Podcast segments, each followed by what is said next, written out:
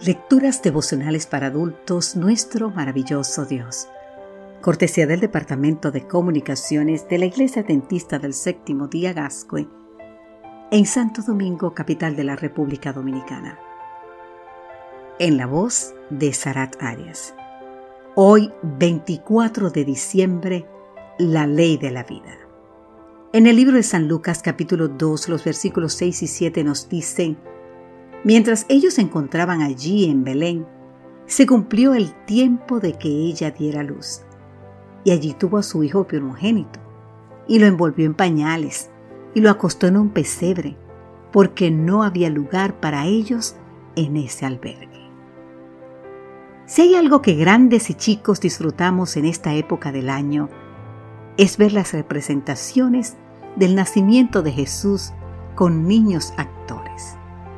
No importa lo que hagan estos pequeñuelos, todo les queda bien, incluso cuando ligeramente se salen del relato bíblico, como sucedió en la siguiente historia que cuenta Alfred McClure en el escrito titulado You Can Have My Room. Lo puedes encontrar en la revista Adventist Review, abril del 2000, en la página 6. El protagonista de la historia es Wally, a quien le asignaron el papel de hostelero. Cuando José y María llegan a la posada, preguntan si hay un cuarto disponible y explican que ya han buscado por todo el pueblo, pero nada han conseguido. Entonces Wally, el posadero, cumpliendo de manera impecable su papel, responde, Pues aquí tampoco hay lugar, lo siento.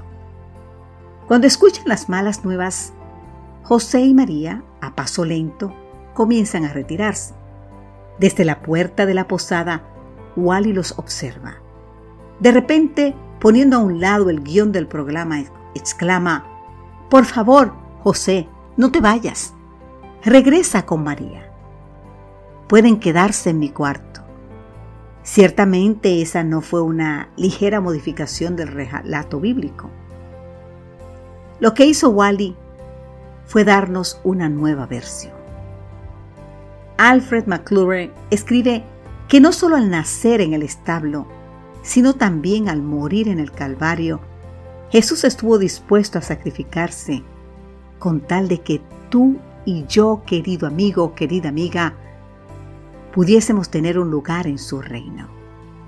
La gran pregunta es, ¿qué haremos nosotros con las innumerables bendiciones que Cristo nos ha dado? ¿Las compartiremos o egoístamente las retendremos? Recordemos hoy que hay más dicha en dar que recibir.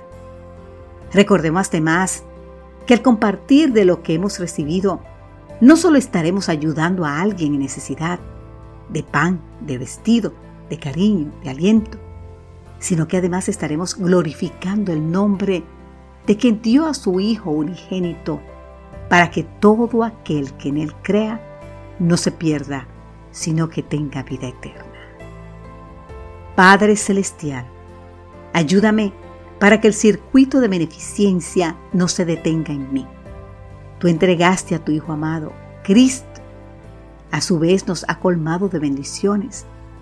Ahora yo también quiero dar de lo que he recibido para glorificar tu santo nombre. Amén, Señor. Amém.